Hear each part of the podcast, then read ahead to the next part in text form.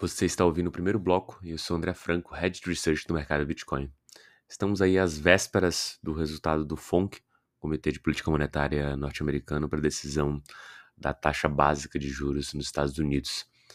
O mercado já aponta já com muita certeza um aumento de 0,25% e isso naturalmente já está no preço. O que poderia ser surpresa aqui seria um aumento de 0,5 ou talvez um não aumento.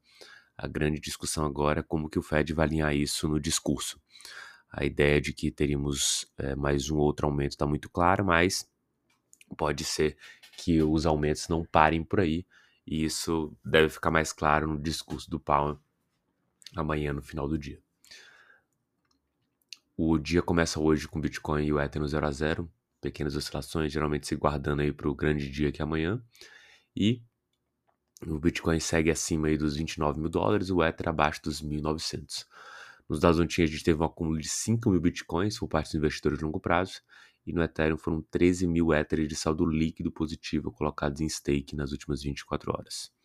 Quanto às notícias, o Street está debatendo aí os desafios para avançar na custódia de criptoativos depois da notícia que a Nasdaq está recuando aí nesse processo. A grande leitura do nosso lado aqui, entendendo um pouco de como a Nasdaq funciona e principalmente é, entendendo como negócio, é uma coisa que a gente já ouviu há algum tempo. Né? A Nasdaq não seria a primeira empresa a puxar o movimento blockchain, mas seria é, feliz ali em seguir uma tendência. A Nasdaq não é, colocando a sua custódia a mercado e simplesmente recuando nesse plano, mostra um pouco da leitura do mercado e de como não tem demanda por isso do investidor institucional, pelo menos na leitura deles. Isso coloca algumas dúvidas sobre o cenário aí positivo do mercado, mas em todo caso a gente sabe que o mercado cripto ele vira muito rápido e pode ser que em qualquer momento a Nasdaq mude os planos e comece a, a ir em direção à construção da sua custódia.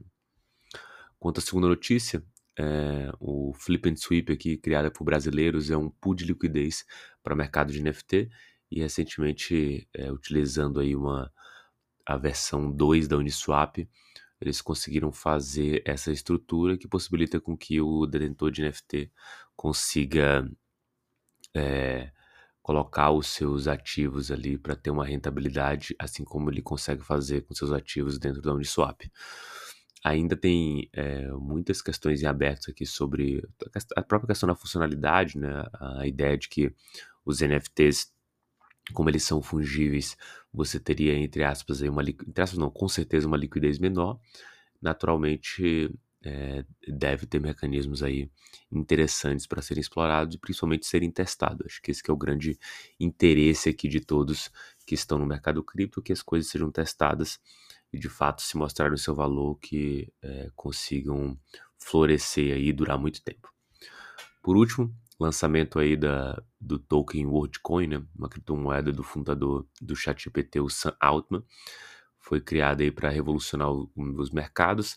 A ideia do Sam Altman é muito né, de criar uma renda básica universal, uma prova de humanidade. Existe aí um certo quê de é, megalomaníaco e talvez até de revolucionário, como o Vale do Silício adora. E recentemente a empresa por trás da WorldCoin passou por uma rodada de investimento de 115 milhões e agora está indo ao mercado aí distribuir os seus tokens via airdrop e também, obviamente, negociá-los. O supply na mão dos investidores ainda é muito alto e em circulante é muito pequeno. Isso é, é de praxe dos mercados é, cripto, mas ainda assim continua sendo uma coisa para ficar atento aí sobre a WorldCoin. Beleza? Vou ficando por aqui, um forte abraço e até a próxima.